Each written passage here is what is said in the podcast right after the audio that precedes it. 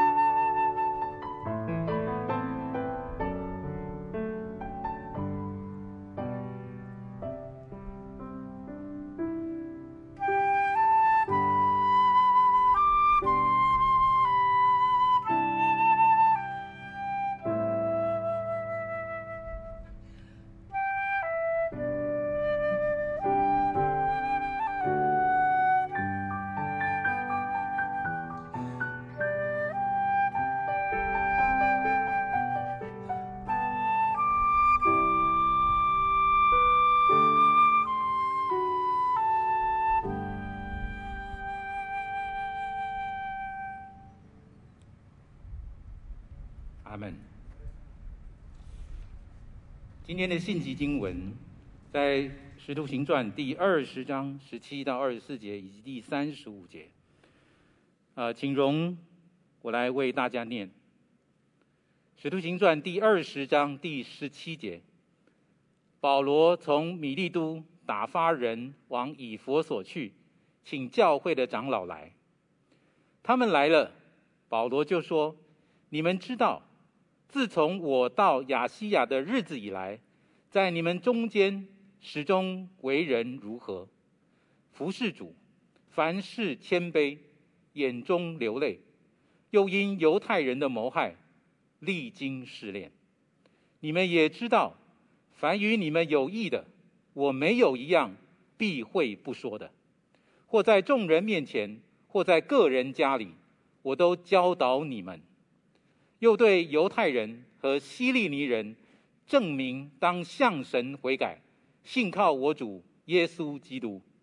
现在我往耶路撒冷去，心甚迫切，不知道在那里。要遇见什么事，但知道圣灵在各城里向我指证，说有捆锁与患难等待我，我却不以性命为念，也不为呃也不看为宝贵，只要行完我的路程，成就我主我从主耶稣所领受的职事，证明神恩惠的福音。第三十五节。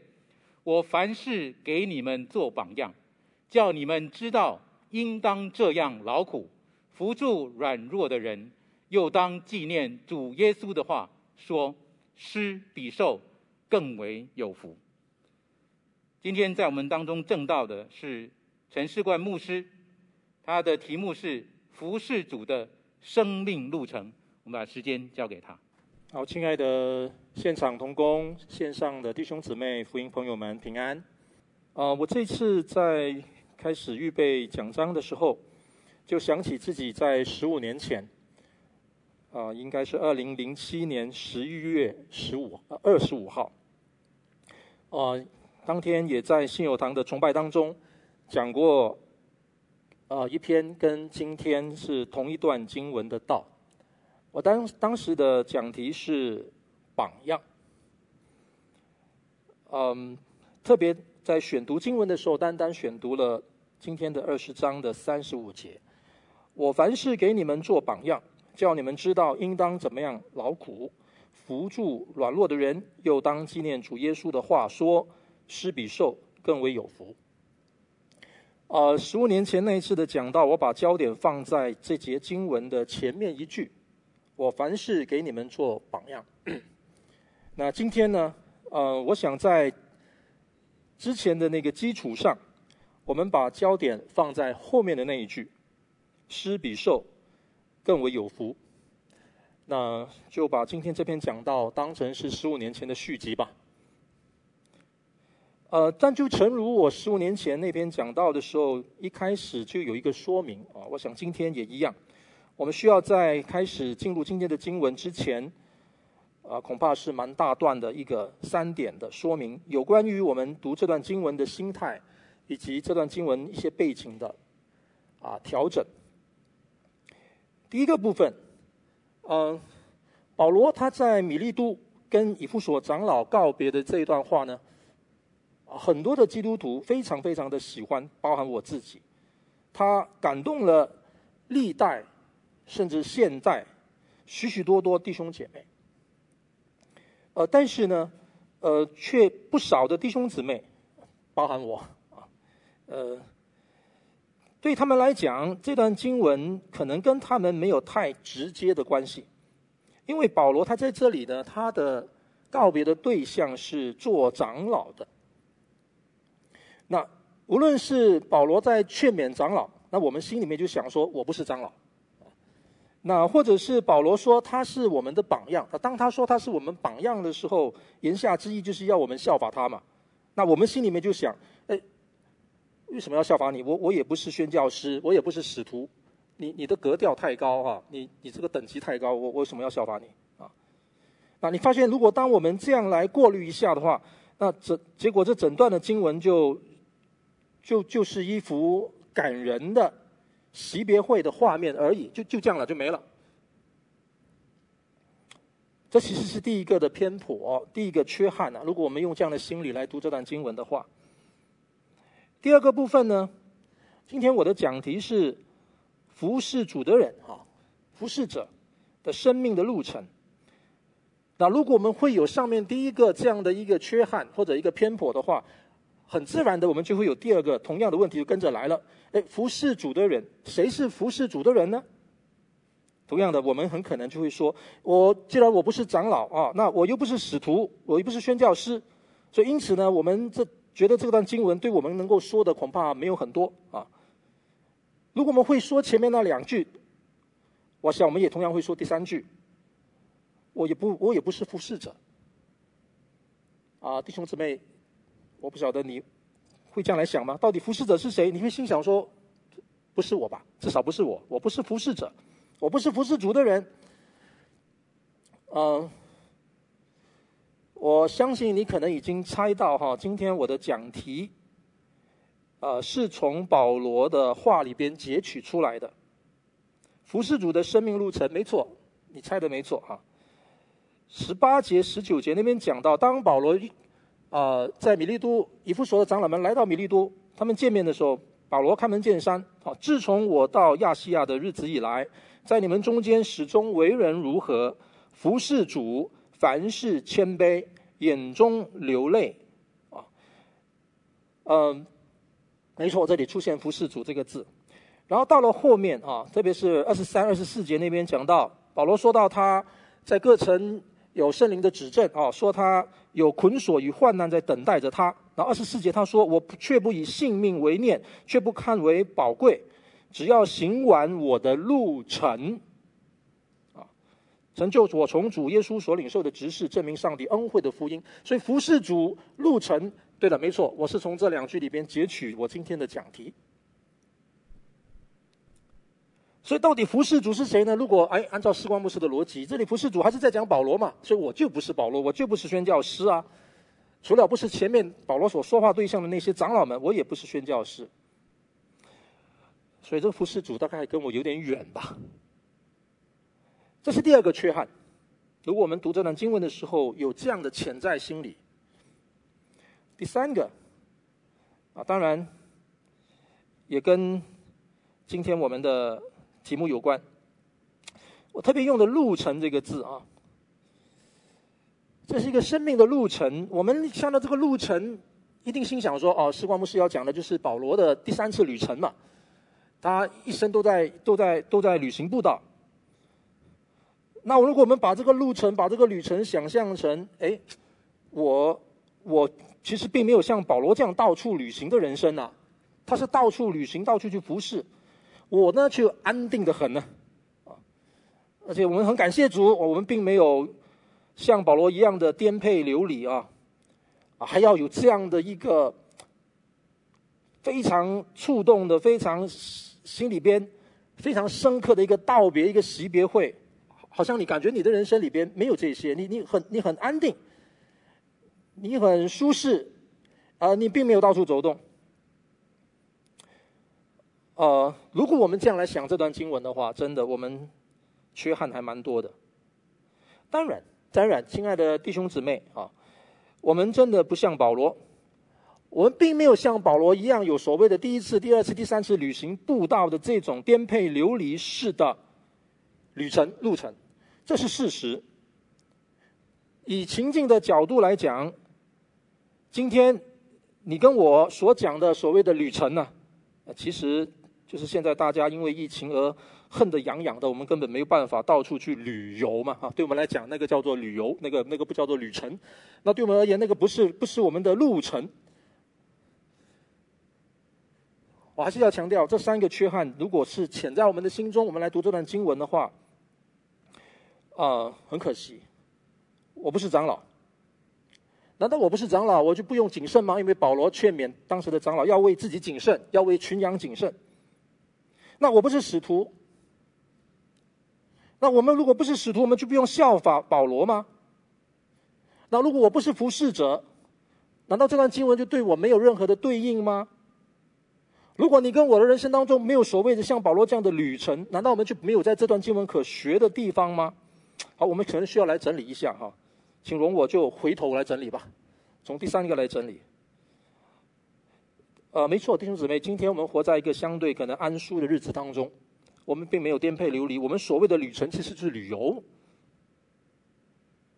但是，如果我们把自己的生命，我们把我们信主的历程想象成就是一个旅程，即便跟保罗所谓的三次旅行步道相去不远的那种旅程，这样来理解也不为过。其实，所谓的路程或者旅程 （journey） 在圣经里边有非常丰富的描绘，它是圣经里边非常典型描述我们蒙恩的基督徒的生命，有很多的例子，甚至最根基性的，我们从旧约圣经里边整个救恩论最典型的那个形象理解，那个 image 那个图画，就是出埃及记。什么叫救赎？什么叫救恩？出埃及记就是救恩的最完整的一个 prototype，那个原型。出埃及记就是一个旅程，他们离开了那个为奴之地，开启了他们新的生命的路程。这个的意象，这个的 image，这个图景，一直都是后来不管是先知书，不管是到了新约里边非常重要的救恩论的语言。今天每一个重生得救的基督徒，我们就已然踏上了这个旅程，而这样的丰富的救恩的一个图景，也成为历代教会。两千年教会历史当中的许多灵修神学的主题，圣经里边包含在新约当中，彼得跟保罗都用啊，特别是彼得都用客旅寄居这个词来形容。我们知道在旧约的时候呢，诗人的祷告就已经这样说过了，三十九篇十二节里面讲到说：耶和华啊，求你听我的祷告，留心听我的呼求，我流泪，求你不要静默无声，因为我在你面前是客旅，是寄居的，像我列祖一样。当然，到了保罗，保罗在新约里边，他也提到，当他在以弗所书第二章提到那个中间隔断的墙，耶稣基督他成就的救恩，他提到我们两下借着他被一个圣灵所感，得以进到父神面前，这样你们不再做外人和客旅，是与圣徒同国，是上帝家里的人。他这边提到的虽然是从种族上说到那些外邦人有别于犹太人，他们在犹太人眼中好像是外邦的客旅一样，但因为耶稣基督救恩的关系，不再分犹太人、外邦人的。他们是神国家里的人的，但是这个表达的一个种族性的表达，后来就被保罗也被彼得属灵化了。比如说，在彼得前书里边，彼得第二章讲到：“亲爱的弟兄啊，你们是客旅，是寄居的，我劝你们要禁戒肉体的私欲，这私欲是与灵魂争战的。”各位，这个客旅的寄居的属灵的路程，你跟我都在经历。曾几何时，我们被今天我们每日生活的安然、的舒适的呃这个所谓的规律，甚至所谓的行礼如仪，磨掉了我们旅程的意志，磨掉了我们对旅程的想象。当我们失掉了这个想象，我们就会同时一并失掉了许多宝贵的属灵操练。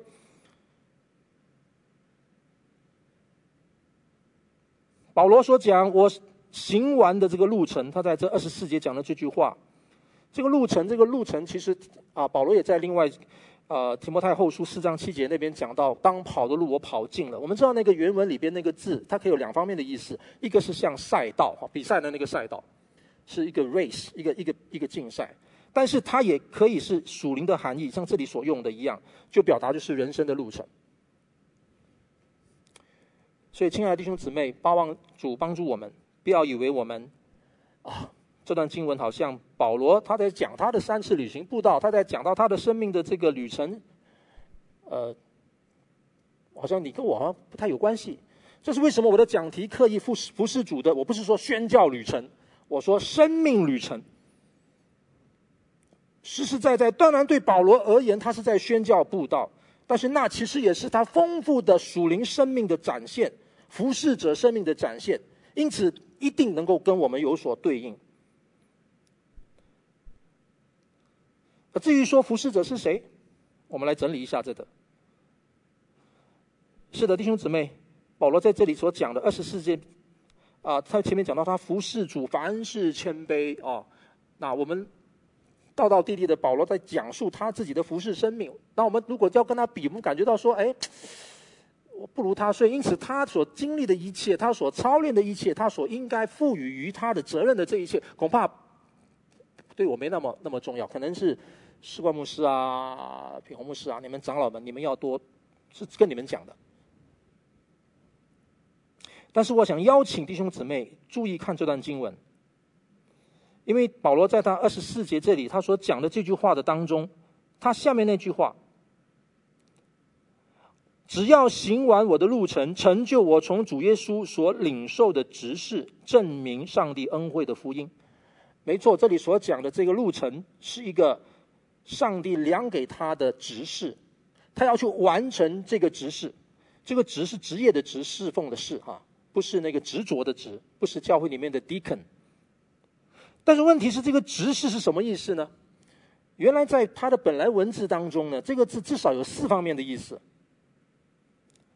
第一方面，这个字出现在路加福音第十章四十节，那边讲到一对姐妹马大跟啊玛利亚这对姐妹，她们呃在妹妹在听耶稣讲论讲到，马大在那边忙碌的伺候，路加福音那边说到他伺候，因为伺候的事情多，他心里就忙乱。各位，那个伺候那个字就是这里这个字。就是保罗在这里讲说，只要行完我的路程，成就我从主耶稣所领受的职事，就是那个伺候。你可以把这个职事了解成，就是预备餐食所需要的服务了，它就是一个服务。各位，这跟你有关吗？这个字的另外一个意思。在《使徒行传》第六章，我们知道那里发生教会一些事情。那些说希利话的犹太人，他们的妇女被忽略，因为呢，在天天供给的事情上面忽略了他们。这个“供给”的那个字，哎，就是这个字，就是职事。所以，如果我们从这样来理解的话呢，这个这里所讲的这个职事，这讲到是帮助，或者是支持，或者是分配的意思。举凡我们参与帮助人，或者是支持人。做或是做分配的，它可以是周济的、善善捐的，它可以是物资层面的，它可以是力量层面的。啊，包含比如说保罗，他在这次的旅行布道回程当中，他收集了在马其顿教会的这些的捐款，他在办这个捐项的事情，要帮助耶路撒冷那些缺乏的弟兄姐妹。他要办的这件事情的本身也叫执事，在罗马书十五章用的字跟这个是完全一样的，就是对别人给他们帮助。去关心人，去做分配的工作，去做支持的工作，这个也叫执事。这只有只有教会的执事，只有长老牧师在做的吗？各位，这跟你有关吗？更宝贵的，当然我刚刚说的这里执事，这是讲到保罗他使徒的执事，但是这个字在新约里边有很丰富的用法，最关键的一个用法，以弗所书第四章。以弗所书第四章的第二节那边讲到什么呢？他所赐的有使徒，有先知，有传福音的，有牧师和教师，为要成全圣徒，各尽其职，建立基督的身体。那个其职的职，就是这里保罗所讲的这个知识。注意哦，以弗所书第四章第二节讲的那个各尽其职的职，并不是呃第十一节讲的使徒啊、先知啊、传福音啊、牧师、教师他们的职，不是哦，是他们这一些人一起配搭，要成全全部的基督徒、神的儿女，各尽其职。你跟我都有份，所以到底服侍者在讲谁？我们每一个人，没错。我们来到，再回到第一个。这段经文，保罗是在跟长老们，以弗所的长老们，这些长老们后来还被形容他们是牧者，是监督啊。保罗在跟他们讲话，然后保罗说：“你们要效法我。”他劝这些长老们要效法他。那我们心想说：“哎，这个格调太高，我够不上。”没错，我十五年前的讲到的焦点是在这里。弟兄姐妹，其实我们有时候看到保罗讲话的时候，我们心里会有点担心。哈，保罗说：“我服侍主，凡事谦卑，眼中流泪。”这段经文哈，为什么令人感动？因为短短的这段经文里面，保罗哭了三次哈，哭得很惨的那种。他形容他的哭。那保罗讲了一句非常重要的话：“我在凡事上做你们的榜样。”哇，这个好厉害！你知道，有些时候我们呃，有所长啊，总是有所有所短啊。我们大概不会在每一个方方面面都可以做别人的这个这个这个表率啊，啊，这样的人也有啦，但是可能不多啊，或者说呃，确实总是有缺的地方。当我们能够拍着胸膛跟别人说，我在所有的事情上，我凡事上都做你的榜样，这个挺挺，这个这个这个口气挺大的。呃，弟兄姐妹，是的，我我就不敢这样说了，所以我们就常常很谦卑。你不要效法我啊！你看别人，你看别人。但是，什么叫做榜样？弟兄姊妹，嗯、有些时候呢，我们的谦卑哈、我们不想做别人的榜样，或者我们认为我们没有资格做别人的榜样呢，他有时候是变相的逃避责任，推卸责任。你可以想象，如果一个父亲，他对他儿子说：“你可以跟所有的人学，你就是不要跟我学。”听起来是很谦卑啊，但是这句话背后里面恐怕有问题。即便这个父亲他知道自己有软弱，但是他是否也有看到他的责任呢？当榜样的思维出现的时候，其实背后里面就是一种责任。当榜样的思维出现的时候，背后里面就是一种关系，因为你 care，你你关心那个靠近你的人，那个看见你的人，那个跟你有关的人，你不希望他因为你的存在，因为你的行为，因为你的言辞，他受挫。所以榜样的思维仍然是非常重要的。所以当我们看这段经文的时候，我们不要再说，哎，反正我不是宣教师，我不能够学保罗，保罗格调很高，我又不是长老。其实我们上周我们感谢主，上帝透过何长老给我们有非常珍贵的信息。上周何长老特别有把那个焦点放在在教会中间真正意义的牧者长老的身上，给予我们更多的劝勉，这何等的宝贵！但是这就完了吗？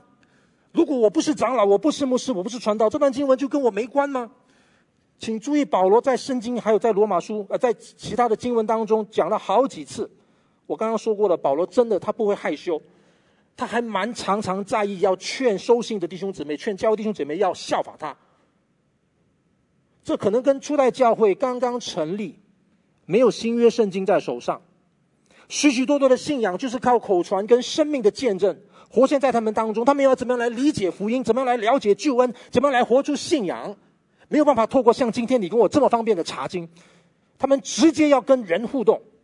在这个意义前提底下，保罗三番四次的强调说，比如说《哥林多前书》第四章，所以我求你们效法我。哎，你看，我求你效法我。《哥林多前书》十一章一节，他没有讲完、哦，他的重点是在这里，你们该效法我。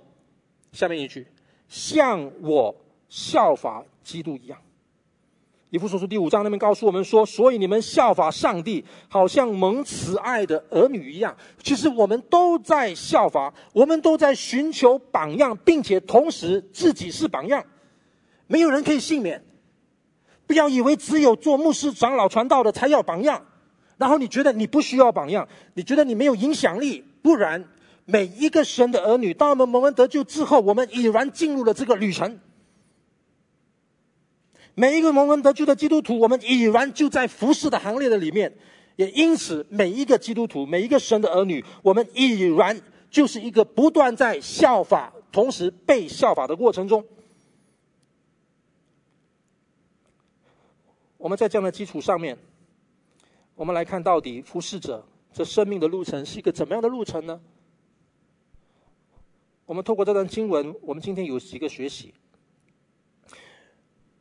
使徒行传》第二十章是保罗的第三次旅行步道回程的开始。他脚步匆匆。经文的描述，我们的二十二十章的里面，其实都在描述他的旅程，描述那个地名，然后中间只有两个事件，一个事件就是犹推古啊，听保罗长篇的讲道睡着了。呃，希望你还没睡哈，呃。他睡着了，从三楼就那个窗台就掉下去，就死掉。后来复活的这个神迹，就这个事件。二十章里面的第二个事件就是保罗在米利都跟长老们的讲话，一篇长的讲话。就从啊，我上一篇讲到的时候就提到了啊，使徒行传有十篇的讲章，这一篇不像典型的讲章，是一个长的讲论，是唯一的一篇，它的对象是所有的基督徒的，其他的讲章都是跟着不信主的人啊，包括在雅典那一次是跟希腊人他们讲到，所以这个是一个非常特殊的一篇长篇的讲论。那在这篇长篇的讲论当中，我定下这个题目，从这个角度来思考说，服侍主的人，我们的。生命的路程有什么特质？我刚刚说了，我上次的讲到，把焦点集中在二十四节前面的榜样，我凡事做的榜样。这次我想把焦点放在施比受更为有福。弟兄姊妹，施比受更为有福这句话呢，学者们一直在研究，因为福音书里边我们知道没有，耶稣好像没有讲过这样的话，至少没有啊字完完整整的字眼啊。当然，如果要有一种主题的对应的话，应该是有的。当我们讲到施施舍施予的时候，我们想到在登，因为讲到有福嘛，讲到有福，我们就想到马太福音的登山宝训。在登山宝训里边，除了八福之后呢，后面所开展的讲论当中，里面有提到施舍的这个这个这个教导。从那个教导里边衍生出，说耶稣就是说过这句话哈，施比受更为有福，这样来理解也可以。也有的解经家告诉我们，很有可能呢，耶稣的这句话施比受更为有福是完整的一句话，是在。他复活后升天前，大概的那四十多天里面，《使徒行传》第一章里面记载在那段时间的讲论的其中重点，也可能我们只能揣测，但是这不重要，重要是这一段这句话里边的那个核心。什么叫施比受更为有福呢？我用直接把这句话就直接套过来，用在服侍的生命上，用在保罗作为一个宣教师，用在以弗所的长老们。以及用在二十章里边出现的每一个人名，请注意，二十章里面出现了很多人名。我要说的第一点，我们要问的问题是：服侍者的生命的历程是怎么样的？第一，作为一个服侍者，我在说哈，请不要再筛选，再不要过滤喽。上个礼拜我们是为长老们听到，求主帮助我们，今天每一个人来到神面前，我们自我反省。一个服侍的人。他是一个愿意去建立别人的人，他愿意去带领人的人。也许他并没有什么特别多的斤两，但是他就在他自己既有的基础上，愿意去扶别人。那些可能比他弱的，比他晚信主的，比他灵性上比较浅的，他愿意去建立人，去带领人。怎么说呢？保罗是由始至终一直不断在建立门徒，去带领人，去鼓励人出来服侍的人。各位，经文的第四节，我刚才讲过，这段经文这二十章里边出现的人名，第四节是一连出现了七个名字，你有看到吗？第四节这边讲到同他到亚细亚去的有啊，这七个名字哈，我直接念名字：索巴特，有亚里达古，有西宫都，有该犹，有提摩太，有。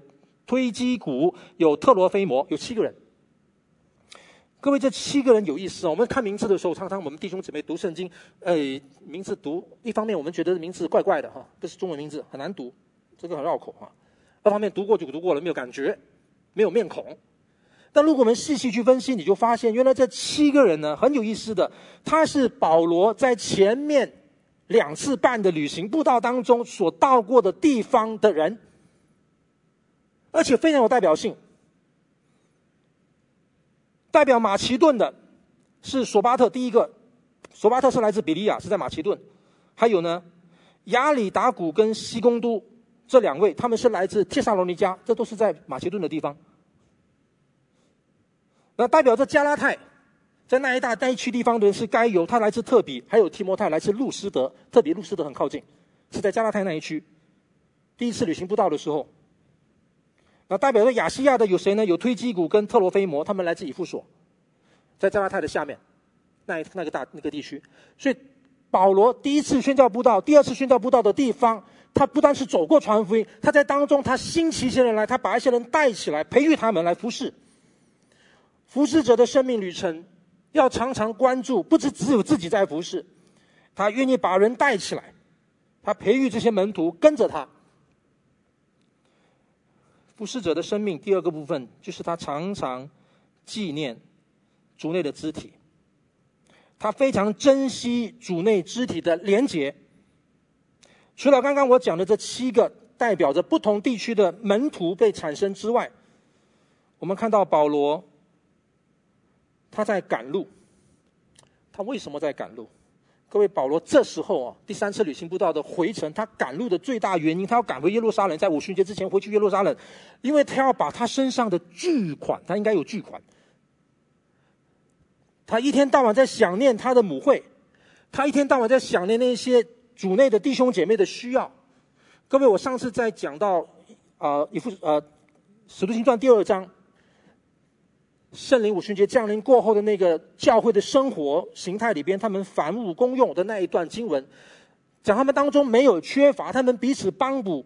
那个世界里边，他们变卖田地家产，很物质物质的层面去理解。但是那段经文的背后里边，除了物质层面那个是最基本的层面之外，他们就是个非常深刻的生命生活的连结。这个连结一直不断在《使徒行传》里边发展下去，发展下去。当福音往外传了，不只是局限在耶路撒冷教会了，传到外邦教会了。这种的精神，这个生命的教导，这个肢体生活彼此相顾的操练，一直不断的展现出来。一个真正的服侍者，不是只有一一味的自己在做事。真正的天路历程上，并没有个人英雄。是的，我们还是可以看到许多所谓的属灵伟人。但是这些伟人从来都不是一个高高在上、你够不到的人。他们是在人群中的人，他们是在肢体中的人。一个真正的服侍者非常重视团契，真正的团契，真正意义的团契，不只是来查查经、看圣经，不想看人的脸就走了，而是愿意与人互动，就像保罗一样。我从这一点要往下讲，服侍者不单是一个愿意带领人继续服侍、建立门徒的人，服侍者是愿意在生活当中跟弟兄姐妹更多的互动，能够继续在生活当中实践信仰的人。第三，服侍者是一个真正扎根、愿意以神的道为他生命的中心的人。什么意思呢？二十章里边讲到保罗在赶路，但是这二十章里边也很多提到保罗不断的在劝勉人。然后呢，就发生了犹推谷从窗台掉下来的事件。各位有推谷从窗台掉下来事件，是因为保罗不断的在讲论。保罗他很巴望自己能够尽量争取时间机会，用神的道来建立人。没错，服侍可以跟刚才我所讲的那个执事的意义哈，啊，预备餐食的服务啊，啊，支持别人的帮助啊，分配啊，参与一些事工啊，有关。但是它也一定是跟神的话语有关，但是跟神的话语有关的意思是什么呢？一定是站在讲台上讲道吗？请你注意，我特别为什么邀请你注意？呃，犹腿骨的这个事件，犹腿骨事件是在这段这章经文的第七节到第十二节这边记载的这个神迹。请注意，在这段圣经里边三次出现，第一次第七节那边讲到。七日的第一日，我们聚会擘饼的时候，保罗因为要次日起行，就与他们讲论，只讲到半夜。好，我们的和合本是用“讲论”这个字啊。然后到了第九节，有一个少年人名叫犹推古，坐在窗台上困倦沉睡。保罗讲了多时，这边和合本用“讲”这个字。然后到了第二十啊第十一节哈，保罗又上去，那到时候呢，神迹发生了哈。保罗哎，他没有，他他好好的啊，他的灵魂还在他的身上。哎，保罗不并不会因为行了一个使死人复活的神迹哦，那他就继续在这个神迹的威风、这个荣耀里面继续再行更多神迹。没有，他乖乖的回去，回头上楼，他就继续怎么样呢？谈论许久。和合本圣经说，他就上去剥饼吃了，谈论许久，直到天亮，这才走了。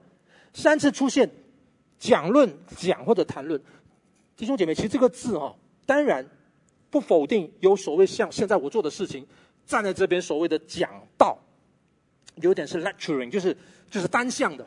但是其实这段经文的这个字呢，它更多是一种对话式的，是在谈论。你把这样的了解放回到那个意境，你就更加明白，他们能够通宵这样进行呢，其实是保罗很有可能他是坐在他们中间，在这个三楼的这个楼房的里面，到底挤了多少人，我们不晓得，大概蛮多人的。他们渴慕想要更多的认识真理。而这个认识真理的方法，当然包含有所谓的正式的聚会，有波饼，好像有圣餐的礼举行，好像有正式的讲道。但是恐怕他并不是所谓的崇拜时间，一直都是这么长，几十个小时，十几个小时。他当中可能就散会了，他们还留在那边侃侃而谈。保罗在那边谈论，他们在谈话。可能这个时候有一个人在问问题，保罗就回应他。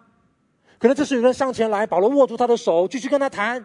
从信仰，从生活，从辅导，我们从一个很通俗的话，基督徒很通俗的话，这里保罗其实在进行着一个灵性之商啊，可能一个灵性的辅导，一个灵性的协谈，一个灵性的鼓励，一个谈话，一个以神的心意、以神的旨意、以神的话语为根本的交谈。这一定是要传道人跟长老才做才能够做的事情吗？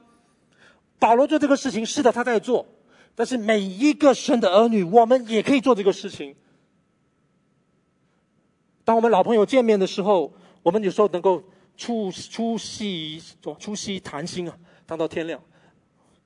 我想起我以前在神学院的时候，考试没有专心读书啊，因为心里挂了什么事情，就跟着同学到天台上面，就没有在读书。两个人在那边彼此祷告，一直谈话，一直谈心，一种生命的交集。一种生命的交流，我们愿意花上时间去倾听，也愿意花上时间去以神的话建立人，啊，这跟前面的两个还是有关系的。服侍者的生命，愿意引引领人来服侍上帝，愿意去扶持人，愿意以神的道为核心来帮助人。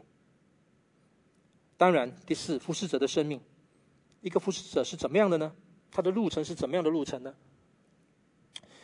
这段经文里边也是我上次讲到的重点。保罗讲过三次“我知道”，然后他讲了三次“你们知道”。那我今天就不要讲详细去分析这个部分了，我就用他讲了三次的“你们知道”来说明。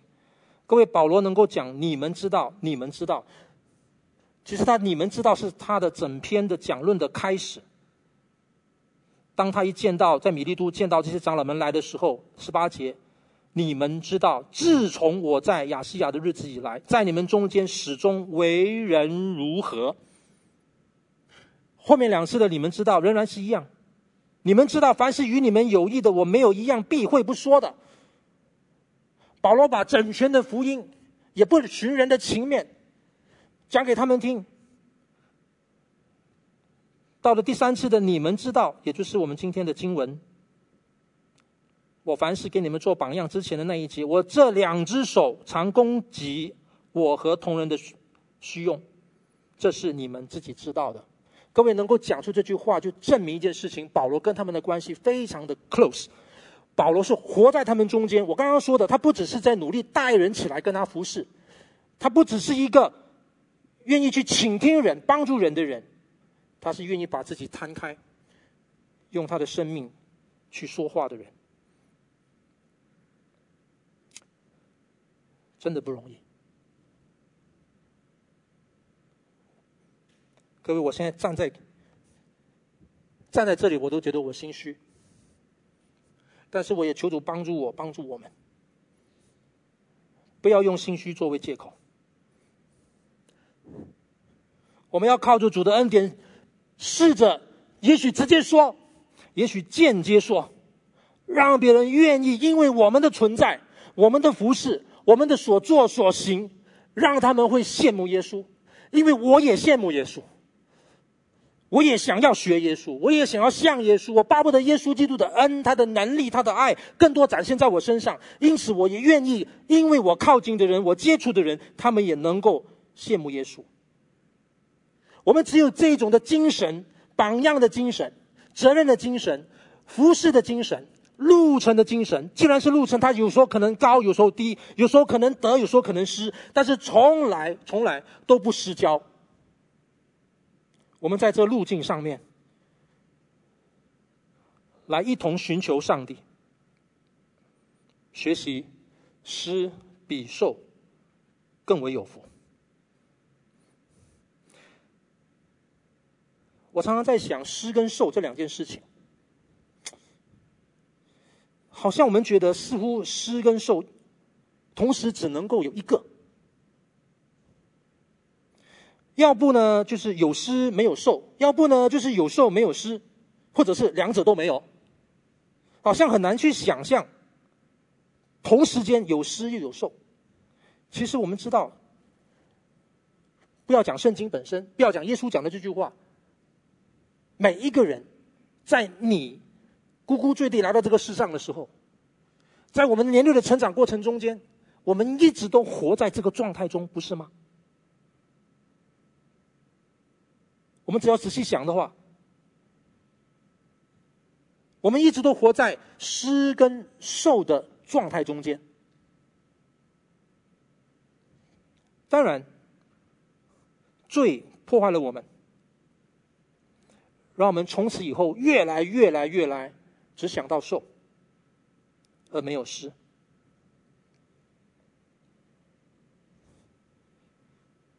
耶稣基督说：“施比受更为有福。”道成肉身的耶稣基督，腓立比书第二章，他说他反倒反倒虚己，取了奴仆的样式的这位舍己的耶稣，他颠覆了在最底下的生命结构。弟兄姊妹，不要再说我不是使徒，我不是长老，我没有在旅行中，主恩待我们，我们都在其中，我们就是服侍者。而作为一个服侍者，我们效法耶稣。耶稣是怎样的生命呢？是一个诗的生命，不断心中有别人的，愿意为别人付出。这不表示他就没有受，这就表示我们今天每一个在神面前作为服侍者的，我们就不用受了。什么时候，当我们发现我们生命中间少了施，我们只有受，求主恩待我们。我们知道，当我们没有受的时候，我们也不知道怎么样施啊。确实的，很多的弟兄姐妹。啊，他们在服侍主的过程中间，发现自己总是很不够、很缺乏。他们想要更多的装备，没错，我们需要更多的装备、更多的领受。但是你发现，真正要驱动我们的，应该是施的那个思思维。当我们有一颗愿意蒙恩了、领受的主极大的恩典了，那测不透的那份爱的时候，我们愿意去以感恩的心去回报神，去领受在他爱中的使命的时候。是施这件事情引导我们去怎么样看待受这件事情，好叫我们的生命被滚动起来，我们就愿意更多的殷勤的服侍人、服侍主，我们会愿意更多的委身在其中，各个方面，物资的、金钱的、时间的、恩赐的、生命建造、关系建立的，我们愿意委身在其中。三点零的建堂，不是因为要建堂才讲诗，是因为我们有诗的生命，原本就在其中了，让这个诗能够满意展现在建堂上面，让这个诗可以满意展现在我们团队的服饰的里边。今天我选的诗歌都跟路有关，都跟服饰有关，包含器乐通工的献诗、保驾轻盈的第一节就提到了，我们也许在这个路上我们会疲乏。但是我们会遇见凉亭，神的应许仍然是在保守我们。我们需要更多的同心，在这条服侍主的生命的路上，去活出施比受的生命。愿主帮助我们，一起祷告。主，我们仰望你，求你怜悯我们。我们喜欢过滤，甚至把你的话语也过滤掉了。但是主啊，求你的话来炼净我们。让你的话来过滤我们心中的杂、杂质、杂质、杂念，好叫我们的心可以向你敞开。让你的话在我们生命中间起作用，引导我们成为一个服侍你的人，成为别人的同伴，建立美好肢体的生命，一同成为主爱的门徒。靠耶稣基督的名祷告，阿门。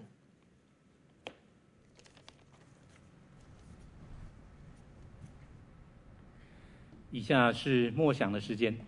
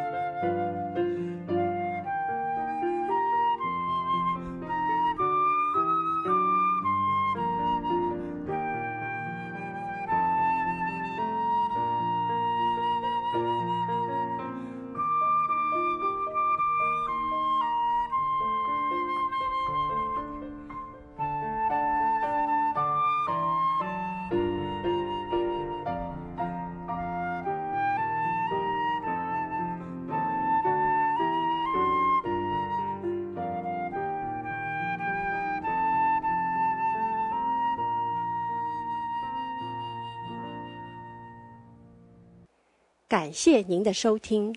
若需进一步详细资讯，请上本堂网站：www 点 hfpchurch 点 org 点 tw。本堂地址：台北市罗斯福路三段两百六十九巷五号。谢谢。